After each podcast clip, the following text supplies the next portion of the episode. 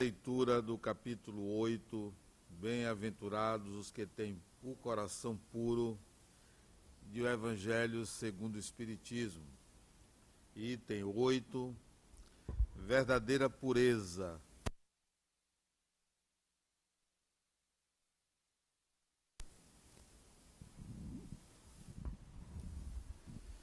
Então os escribas e os fariseus que vieram de Jerusalém aproximaram-se de Jesus e lhe disseram: Por que razão os vossos discípulos violam a tradição dos antigos? Pois não lavam as mãos antes das refeições. Mas Jesus respondeu-lhes: por que razão violais o mandamento de Deus para seguir a vossa tradição? Já que Deus estabeleceu este mandamento, honrai vosso pai e vossa mãe, e este outro, aquele que disser palavras ultrajantes a seu pai ou a sua mãe, seja punido de morte. Mas vós outros vos dizeis: todo aquele que tiver dito a seu pai ou a sua mãe, toda oferenda que faça a Deus vos é, vos é útil, satisfaz a lei, ainda que depois ele não honre e não assista seu pai e sua mãe.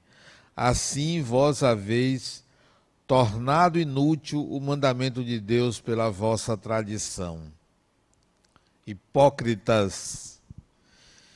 Isaías bem profetizou sobre vós quando disse: Este povo honra-me com os lábios, mas seu coração está longe de mim. E em vão, e é em vão que eles me honram ao ensinarem máximas e prescrições humanas. Depois, conclamando o povo, ele lhe disse: Escutai e compreendei bem isto. Não é o que entra na boca que mancha o homem, mas é o que sai da boca do homem que o macula.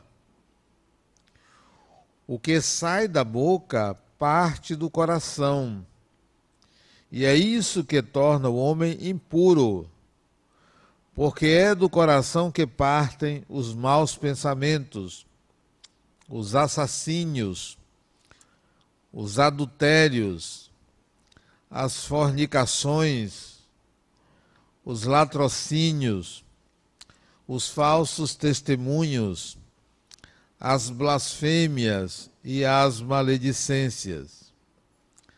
Essas são as coisas que tornam o homem puro não é, com certeza, comer sem ter lavado as mãos que torna o homem impuro. Então, os seus discípulos, aproximando-se dele, lhe disseram: Sabeis vós que os fariseus, ouvindo o que acabastes de dizer, estão escandalizados? Mas ele respondeu: Toda planta que meu Pai Celeste não plantou será arrancada. Deixai-os, são cegos que conduzem cegos. Se um cego conduz outro, ambos caem no fosso. Mateus, capítulo 15, versículo de 1 a 20. Eis a nossa lição de hoje é óbvio que não pode ser interpretada ao pé da letra. Seria um absurdo dizer hoje que uma pessoa deve se alimentar sem lavar as mãos. Seria até extremamente prejudicial que isso acontecesse. Isso foi dito dentro de um contexto para escandalizar. O objetivo de Jesus foi chocar e de fato ele tratou com desdém o escândalo que ele provocou nos outros. Não se incomodou com o que ele estava dizendo porque era para chocar aquelas pessoas, porque o objetivo era outro. Hoje ele não diria, pode comer sem lavar as mãos. Né? Você não chega para uma criança e diz, olha, pode comer, porque isso não importa. O que entra pela boca não é o que importa. Claro que importa sim. Então, vamos entender como uma metáfora, como algo que merece uma outra interpretação hoje. Que interpretação a gente deve dar a esta fala?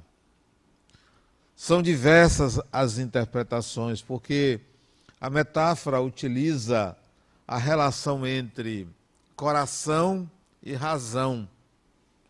O que é dito racionalmente e o que é dito emocionalmente. A metáfora também fala de algo que é tradicional e algo que é considerado uma lei divina. A discrepância entre o que é tradicionalmente feito e o que é mesmo considerado como sendo uma lei divina. De tal maneira que essa fala carece de vários entendimentos. Vamos a um deles. Que entendimento daríamos esse? A este capítulo, este, esses versículos? Em prim primeiro lugar, é importante considerar que a nossa fala, o que nós expressamos, diferentemente do que está escrito, tem um conteúdo emocional manifesto latente.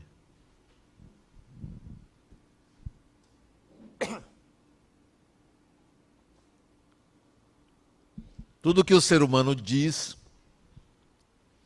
advém da sua consciência, advém do seu inconsciente, e se vem do inconsciente também, se recebe a contribuição do inconsciente, possui um conteúdo emocional. As nossas emoções contribuem para a formação das nossas ideias. Não temos consciência disso, mas isto acontece a minha fala, a sua fala, em qualquer circunstância, seja proferindo uma palestra, seja conversando cotidianamente, naturalmente com alguém, você está imprimindo emoção ao que diz. Daí a importância de avaliarmos a nossa educação emocional.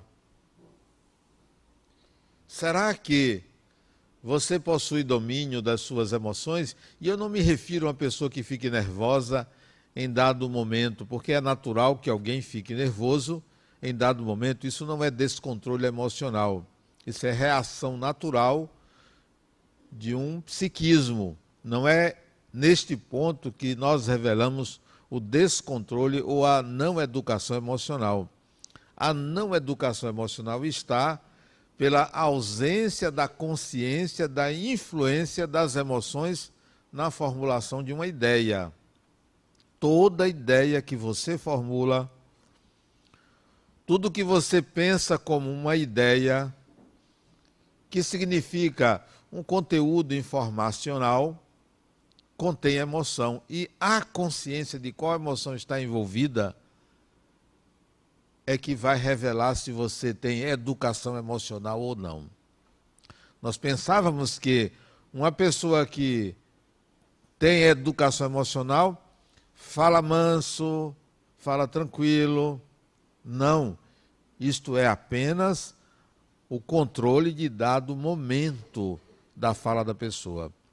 A educação emocional vem da consciência das emoções que estão envolvidas na sua fala, na formulação da ideia. Será que você tem? Eu vou dizer que não.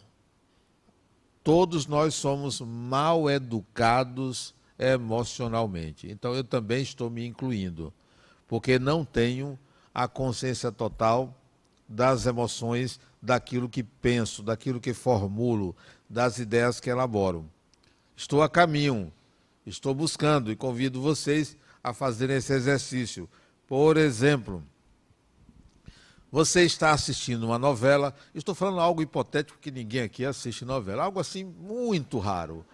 Você está assistindo uma novela e determinado personagem disse que gostou de um vestido, ou gostou de um carro, ou gostou de uma fruta que acabou de comer. Você ouve aquilo, aquela fala do personagem da televisão, e você imediatamente elabora uma ideia. Amanhã vou sair com um vestido de cor amarela. Você emitiu uma ideia. Ou então você diz: amanhã eu vou lavar meu carro. Porque você ouviu o personagem falar que gostou de tal carro.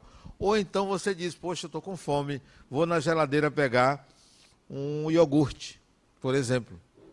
Então, ao ouvir algo, você emite uma ideia ou um desejo. Será que você tem consciência de que emoção foi acionada pela fala do personagem em você? Será que você disse, amanhã eu vou usar tal vestido? Associando a emoção de felicidade ao usar aquele vestido? Será que você associou a emoção de sensualidade ao dizer que iria usar aquele vestido?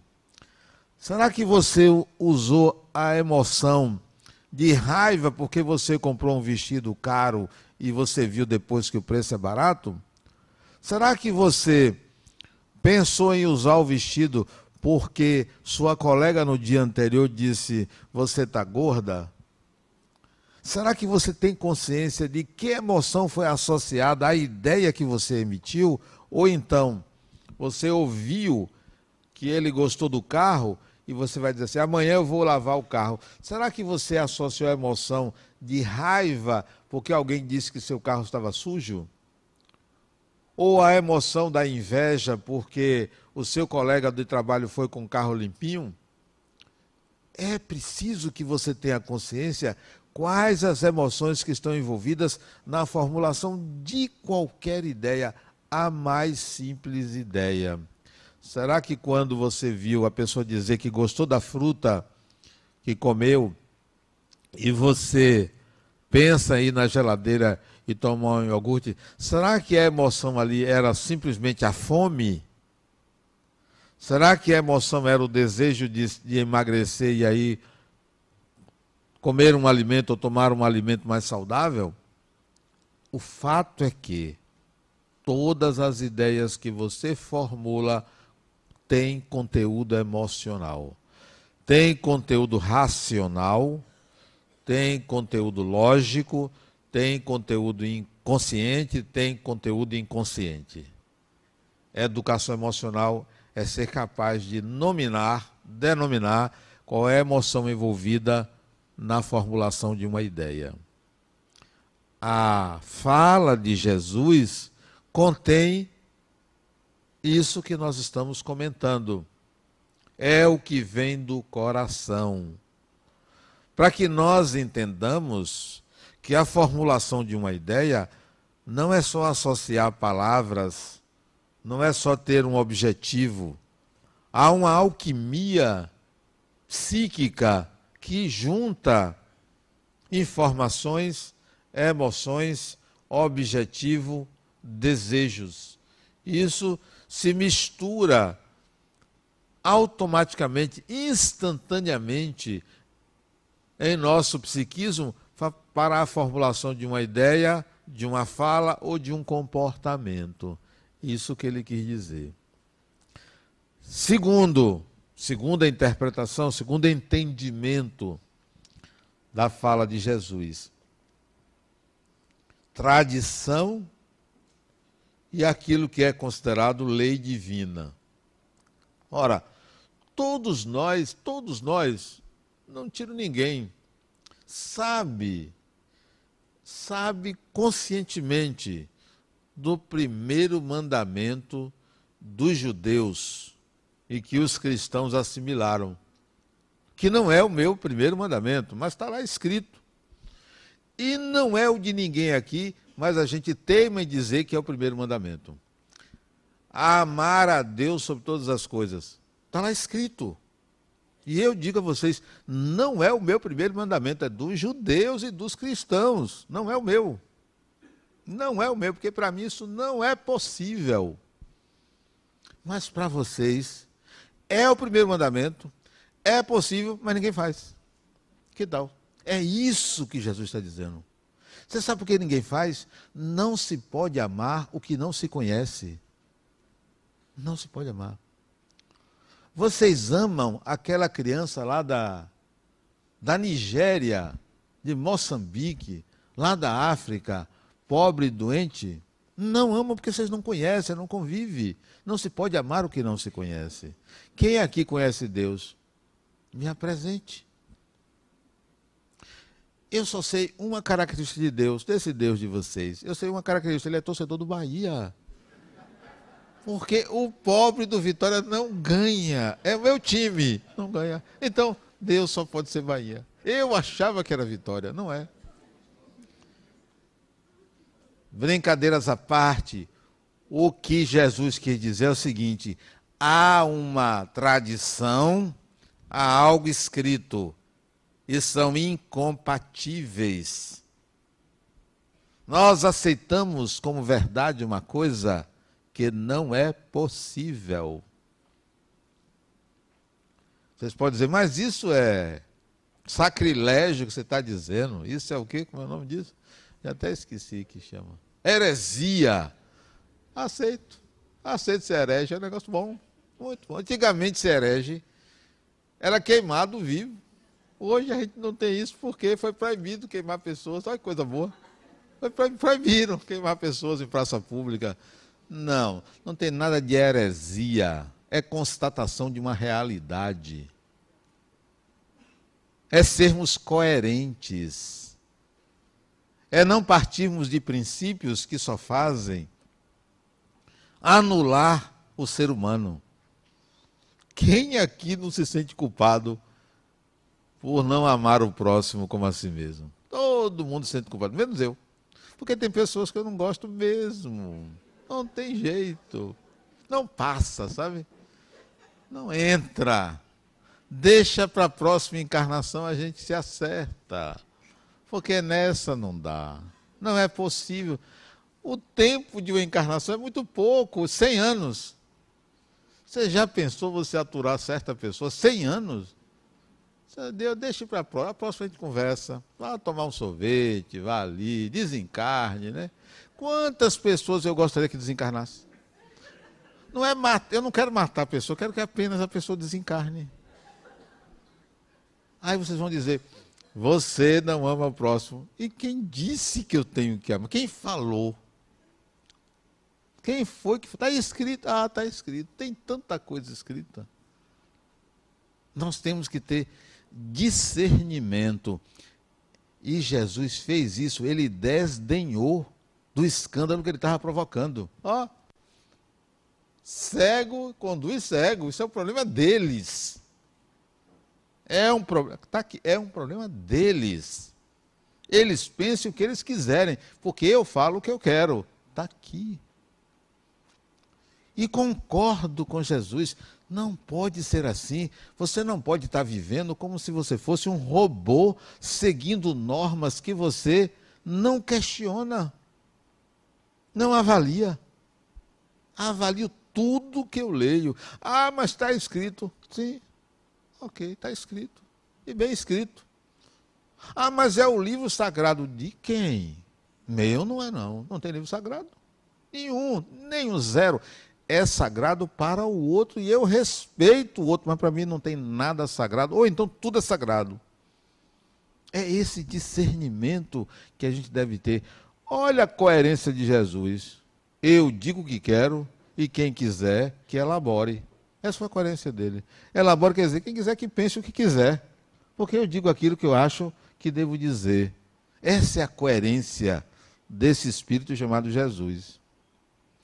Mas, por não analisarem a humanidade de Jesus, divinizaram Jesus e transformaram a saga de um povo num livro sagrado.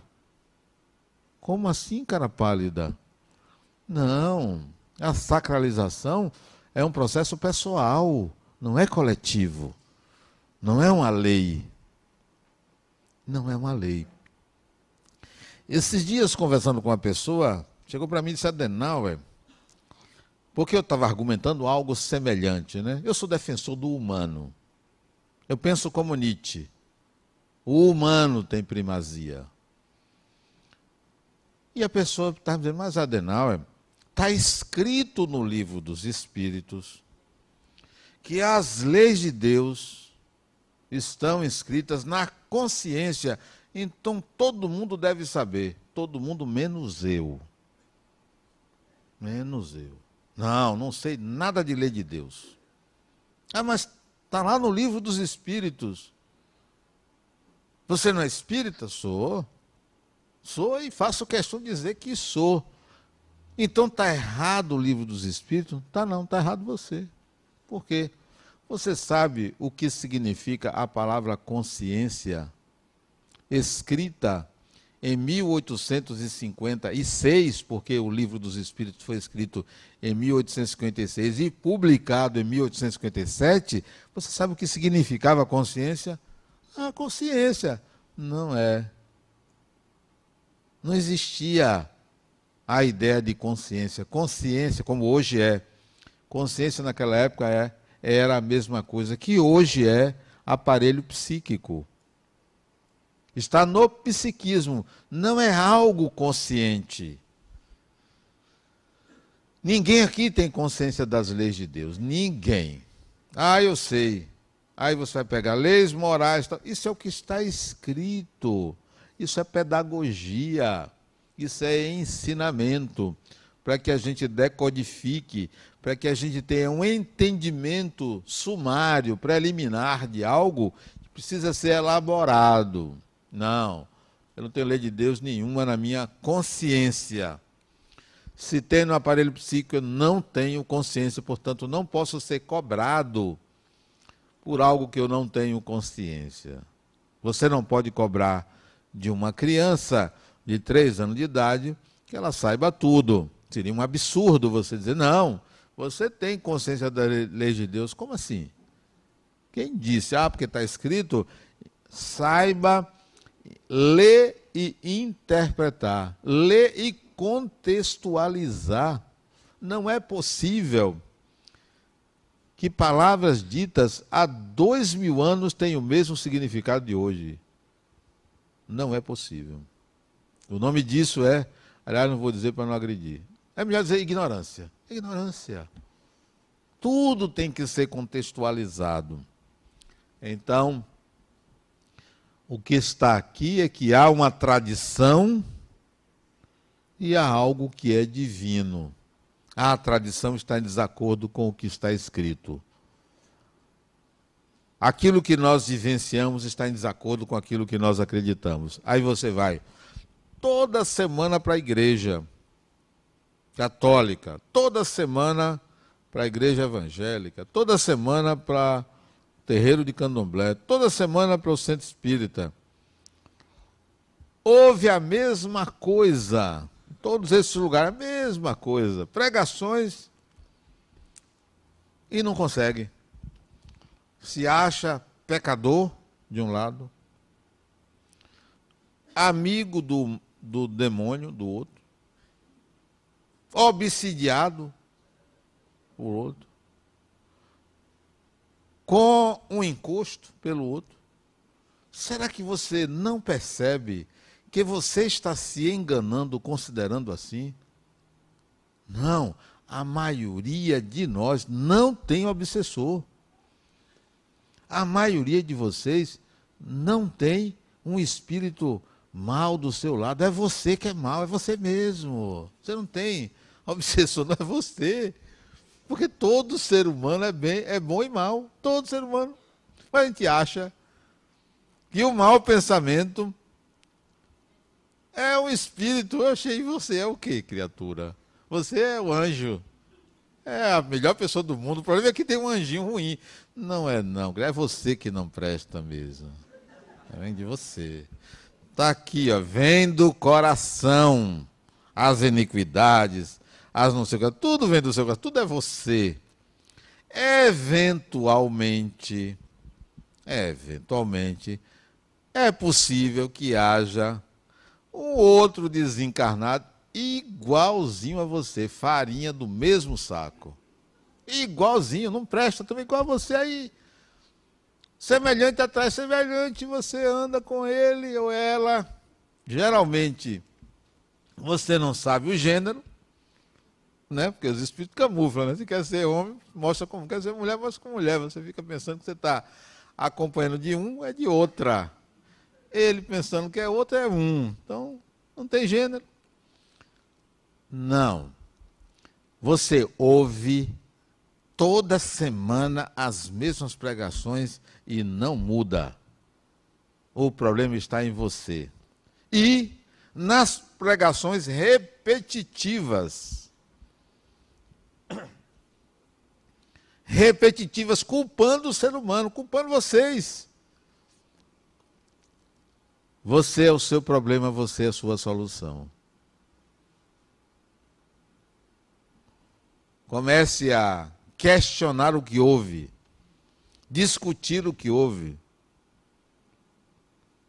contextualizar o que houve aprender a duvidar, aprender a não discordar de pessoas, mas sim de ideias. Porque a gente tem um hábito de dizer, eu não concordo com você. Como assim você não concorda comigo? O que isso tem a ver comigo? Você pode dizer, eu não concordo com a sua ideia, com o que você disse, mas discordar de mim, como assim? Você acha que eu não sou eu? Você quer ser eu? Você quer que eu seja igual a você? Nós falamos coisas, frases feitas, e acreditamos que estamos com razão. Não sabemos discutir ideias. Não sabemos discutir ideias. É o que Jesus coloca aqui. Então, eu não vou concordar, não ele disse uma coisa certa: o mais importante é o que sai da boca. Não é. E quem tem mau hálito? Hein? Olha o que sai dali. Não é assim. A gente tem que aprender a ter senso crítico. Espírita, no mínimo, tem que ter senso crítico. No mínimo. Nem tudo que é dito deve ser assimilado da forma como você está ouvindo. Todo ser humano tem que ser senso crítico. Se não tiver senso crítico, torna-se fundamentalista. O que é o fundamentalismo? É a crença cega em algo que está escrito. É a perda, é a alienação do senso crítico, é a alienação de si mesmo. Toda tradição tem que ser modificada. O que é que vocês acham se Salvador, a cidade onde nós, a maioria, deve morar,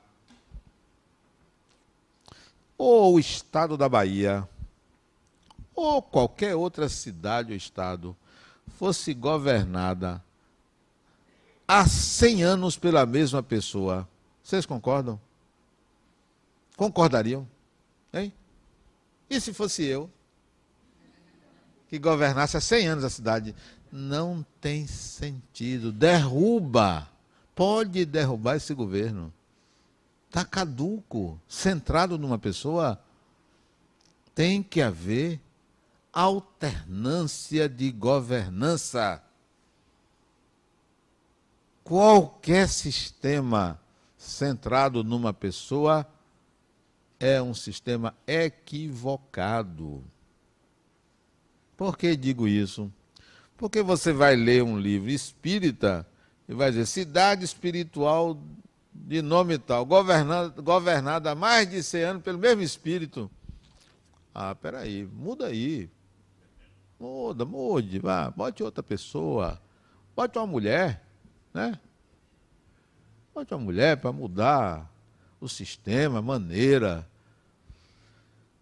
Bote um americano, agora bote um francês, um inglês, um chinês, um africano.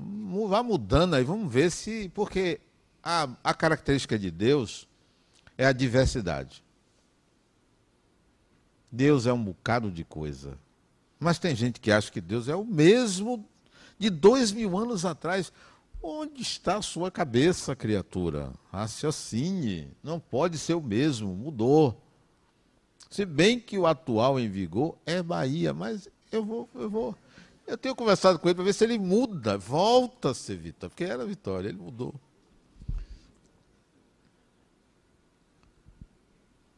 Mãos não lavadas não quer dizer que não tem importância lavar as mãos. A contradição entre o que está escrito e o comportamento significa falta de senso crítico. Tudo que for lido aqui, ao menos nessa casa, tudo que for dito por qualquer palestrante, por mim ou por qualquer um, merece ser criticado. Tudo. Tudo. Não tem palavra final. Por isso que a nossa instituição não tem mentor. Não tem mentor aqui não. Ah, o mentor disse. Cadê o mentor? Que é uma pessoa.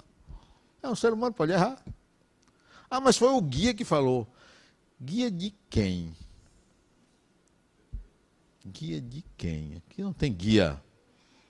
Cada um é responsável pelo que pensa, pelo que diz. Porque quem está ouvindo tem o dever, o dever de avaliar. O dever. É isso que a gente deve depreender das palavras de Jesus. Para não sair daqui, não, amém. Amém o quê? Não tem negócio de amém. Aqui não tem amém. Não tem amém. É em outro lugar que você. Que o pastor fala, amém? Aí todo mundo, amém. Aqui não tem esse negócio, não. Não faça isso. Aqui não tem, não. Não tem. Só tem uma coisa que vocês têm que repetir. Quando eu disser bom dia, bom dia, pronto. Aí tá a gente quer um bom dia, né? Quer um bom dia, né? Não, não tem que repetir nada. Ah, eu estou seguindo isso porque a Adenauer falou, vai cair num buraco. Vai. Vai cair num buraco. Vai cair num abismo. Tudo que for dito aqui deve, merece ser cotejado, avaliado, analisado, por mais sagrado que seja por mais sagrada que seja a fonte, por mais respeitável que seja o espírito. Ah, foi o espírito fulano de tal que falou. Sim, é uma pessoa. Ah, mas é fulano de tal. Não existe argumento da autoridade. Não existe. Eu me lembro de Einstein. Ícone da física relativística. Mudou a física newtoniana. Einstein. Se equivocou. Quando veio a física quântica, ele se desconcertou. Por quê? Porque é um ser humano. É um ser humano. Todo mundo tem limites. Todo ser humano. Ah, mas é o espírito falando de tal. Faria do mesmo saco. É espírito. É. Ah, mas é fulano. É, é pessoa. Mas é fulana. É pessoa. Ah, mas tem uma sabedoria muito grande. É uma pessoa. Tem corpo, tem perna, tem braço, tem pescoço, tem nariz, tem. É a pessoa, é o ser humano. A gente diviniza, equívoco que cometemos pela tradição religiosa, divinizamos quem desencarnou. Outro dia, desencarnou o irmão meu, não valia nada. No velório eu disse, olha, tinha problemas, né? Problemático. Foi tarde, porque era para ter desencarnado antes. Disse isso. Eu devia ter desencarnado. Por que, que eu vou pensar diferente? Ah, mas se ele não gostar, pro... tá aqui, ó, problema dele. Tá aqui. Nada a ver com isso. Ele sabe da minha opinião. O marido não valia nada, desencarnou a mulher. Poxa, que saudade de fulano. Não valia nada, criatura. Você se livrou de um traste, né? De um traste, né? Ah, mas e viúvo? Não quer ser viúva. E toda viúva tem que chorar. Devia dar risada, vamos comemorar, né? Fulano desencarnou, né? Foi, né? Antes ele do que você, criatura. Foi, né? A outra me convidou para ir lá visitar o marido doente. Você quer que ele desencarne na minha visita? Ou você quer que ele volte à saúde? Ah, Adenal, eu quero que ele volte à saúde. Não quer não. Se você me chamou, é porque você quer que eu prepare uma boa desencarnação para ele. Deixe comigo, né? Deixe comigo. Uma boa desencarnação. Fui lá no hospital. Fui lá. Mas o pior é que o meu desejo não prevaleceu. O divino ainda está encarnado. Está lá no hospital encarnado. E eu pensava, eu também desejei que ele desencarnasse. Está na hora, tem uma certa idade, né? Olha, passou de 80 anos, está na hora de ir embora. Tem alguém aqui com mais de 80 anos? A pessoa tem.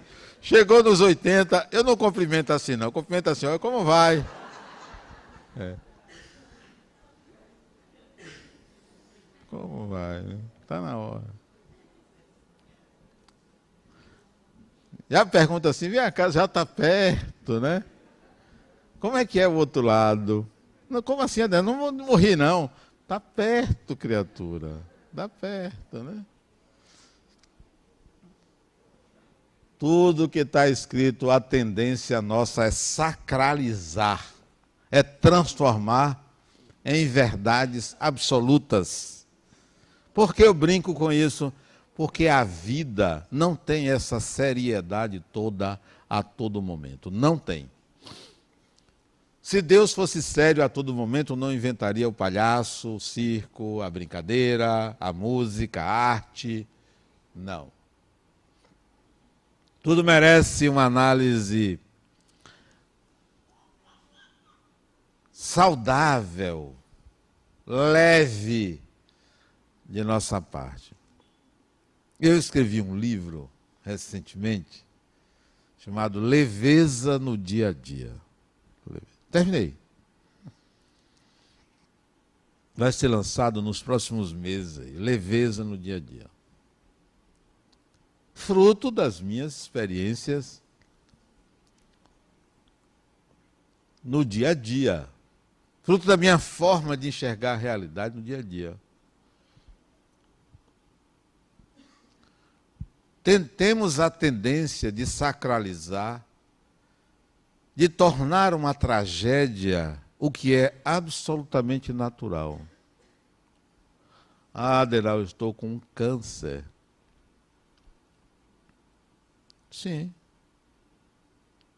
O olhar para o outro é um olhar de compaixão, mas não de pena. Às vezes eu digo, você que eu tenho pena de você? pela forma que você está me falando, eu não vou ter pena de você. Você não merece isso. Aí a pessoa muda psiquicamente. Não, eu não posso usar a doença para atrair do outro um olhar compassivo, condescendente e materno. Porque nós devemos ter para com o outro um olhar de alteridade. Porque essa é a sua doença, que pode ser também a minha que pode ser de outra pessoa. O ideal é que a gente sempre trabalhe para que a vida que se mostra às vezes trágica, complexa, tenha um olhar de leveza e de compreensão à luz do espírito, porque para o espírito um câncer é algo que está indo embora, está indo embora, está no corpo, está indo embora, está indo embora. corpo é mata borrão. Mas como a gente se identifica muito com o corpo, ah, eu estou com câncer. Não, o câncer está no corpo. Está no corpo. Adenal, eu vou tirar os ovários, o útero, é, tirar o conteúdo das mamas, porque eu tenho um fator, 99% de probabilidade de ter um câncer, então já vou tirar. Ah, que bom. Tem filhos? Tenho dois. Então já cumpriu sua finalidade materna. Agora é só é reelaborar o uso do corpo. Reelaborar. ressignificar uso do corpo. Não, não vou tragificar. Tragificar a vida. Ah, Adriana, perdi tudo. Você não tinha nada. Não tinha nada. Você nasceu nu, criatura. Nem vitalidade você tinha, porque você era sanguessuga de sua mãe. Todo mundo é vampiro. Não é? Você está ali dentro, a mãe se alimentando e você tome, tirar dela. Faz um, dá um prego. Um prego. O que é que uma criança faz na barriga da mãe? Não dá um prego, só ali sugando, sugando, sugando, sugando. E agora, com 50 anos, você diz que perdeu tudo, rapaz. Você não tinha nada, era sanguessuga. A vida lhe tirou porque você tinha demais. Recomece e faça o seguinte: readquira e utilize de uma forma diferente. Tudo que você lê, tudo que você aprendeu. Ah, eu tenho que jogar os livros fora. Não jogue livro. Outro dia eu li um livro que não valia nada.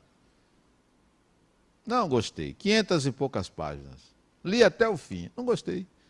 Porque livro tem que ser lido. Até para você discordar. Até que. O que você. Ah, parei porque eu não concordei. Não, vá até o fim e xingue o autor depois. Né? Diga que você não gostou, que está errado. Mas leia até o fim. Livro é para se ler não é para comprar. Tem gente que compra livro, vai na livraria, fica ali comprando livro só para os outros verem que lê. Não lê nada, lê prefácio. Tem gente que só lê o prefácio ou lê a contracapa, assim, ah, eu sei de que trata o livro. Não leu. Para mostrar que lê. Isso é para ser lido. Merecemos um senso crítico. Isso é sinal de evolução. Opinião própria, flexibilidade nas opiniões concordância ou discordância de ideias de autores, análise detalhada daquilo que ouve, que lê. Outro dia uma pessoa falou mal de mim. Era meu colega de trabalho. Falar mal de mim é uma coisa muito fácil. Muito fácil. Homem público, não é? Serve de, de para-raio para um bocado de coisa, né? Eu vou de Deus a demônio de uma hora para outra. Depende da pessoa, né? O que, é que eu fiz? Primeira vez que eu encontrei com ele, fulano, eu queria até te falar, eu soube que você disse isso e isso de mim. Ele ficou desconcertado, porque ele disse, né? Mas Adena, todo mundo fala. Digo, é, mas não é verdade, né? Ele disse, é, eu sei que não é verdade, mas eu precisava falar mal de você, porque senão as pessoas não iriam me aceitar. Bom, né? Mas não se preocupe não, não vou falar mais mal de você. Ótimo, então, acabou. Ficou ali. A ingenuidade da criança. Ao mesmo tempo, essa semana eu recebo de um amigo uma imagem, uma foto. Olha que coisa bonita, né? Uma foto ele mandou para mim. Tem gente que recebe foto de nudes, de selfie, de bolo, de não sei o que. Um cara eu recebi uma foto. Ele foi fazer uma prova numa faculdade e tirou a foto de uma questão e mandou para mim. A questão tinha assim: faça uma redação utilizando o tema a seguir. Aí tinham três parágrafos extraídos de um artigo meu do Jornal à Tarde, de 2015. Disse, Adenauer, olha que coisa maravilhosa. Um artigo seu está aqui numa prova. Aí eu disse para ele, você vê, eu estou ficando famoso só por ser eu mesmo. Porque a melhor coisa é você ser você mesmo. Não queira ser outra pessoa. Não queira ser o que não lhe cabe. Queira ser você mesmo. Sexta-feira retrasada teve uma inauguração aqui feita pelo Tribunal de Justiça da Bahia. Presidentes, desembargadores, assessores, só tinha pinguim. Sabe o que é pinguim? Só tinha pinguim. Todo mundo de paletó. E eu tinha sido avisado que teria essa solenidade aqui. Só que eu saí de casa e esqueci. No meio do caminho eu lembrei, mas hoje tem. Eu tinha saído de sandália, de dedo, calça jeans, camisa sem gola, como essa aqui. Que saí assim. Aí eu voltei, botei uma camisa de gola e botei minha percata. Pronto. Estou pronto para ver Deus. Mudei me paramentei para corresponder ao momento. Aí chegou na hora, eu não sabia que eu ia falar na solenidade, eu fui o primeiro a falar. Vamos chamar Adenal. Eu fui lá, euzinho. Falei na maior tranquilidade. Para que eu estava falando? Para pessoas, pinguins ou não, pessoas. Pessoas não têm títulos. Pessoas são seres humanos, não devem ser tratados como divindades, como autoridades, e nem destratados, e nem destratados, são pessoas. E o que Jesus está dizendo é isso aqui, a autenticidade. Quando você ouvir, ler, ver algo que é considerado divino, considerado divino. Ah, foi Deus que disse. Eva, peraí, como assim? De quem é o Deus? Torcedor do Bahia ou do Vitória? Porque tem de um lado e de outro, né? Tem nada divino. Tudo é divino ou nada é divino.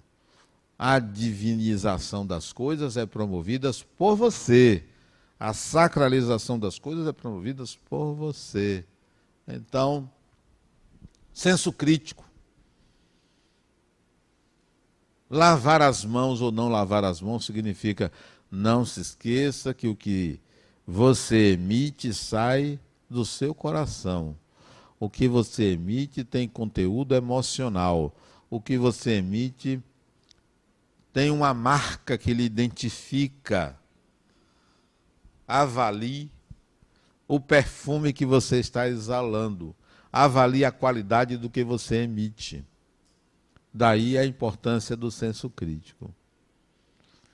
O Espiritismo é uma doutrina, diferentemente das doutrinas, que se apoia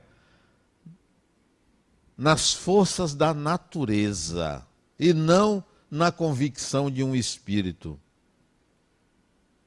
Não é porque eu tenho convicção que o espírito é imortal que ele é imortal. Ou ele é, ou ele não é. Não depende da minha opinião. Não depende da opinião de ninguém. O Espiritismo não se apoia num livro. Ó, oh, tá aqui, é aquele, o que está ali. Tá... Não, senhor. O Espiritismo se apoia nas leis naturais, nas leis da vida, nas leis universais. Se o Espiritismo disser, olha, não existe lei da gravidade, e está furado. Ah, mas está escrito, o espírito fulano tal diz que esse é psicótico. A gravidade é um fato, se jogue, você vê. Senso crítico, discernimento, esclarecimento. Não venho aqui todo ano, basta um ano. Depois vai embora, vai estudar, vai fazer outra coisa, porque vai ser repetitivo. Você tem que sentar aí e a partir do que ouviu, ir para o movimento da vida. Espiritismo não é reunião dominical ou sabadal, não. Como é que chama de sábado em sábado? Domingo é dominical. E de sábado é o quê? Tem? Tem não, né? Não é todo sábado. Então está todo sábado. Não. É para a gente partir para a vida e mudar a si mesmo e a sociedade. Muita paz.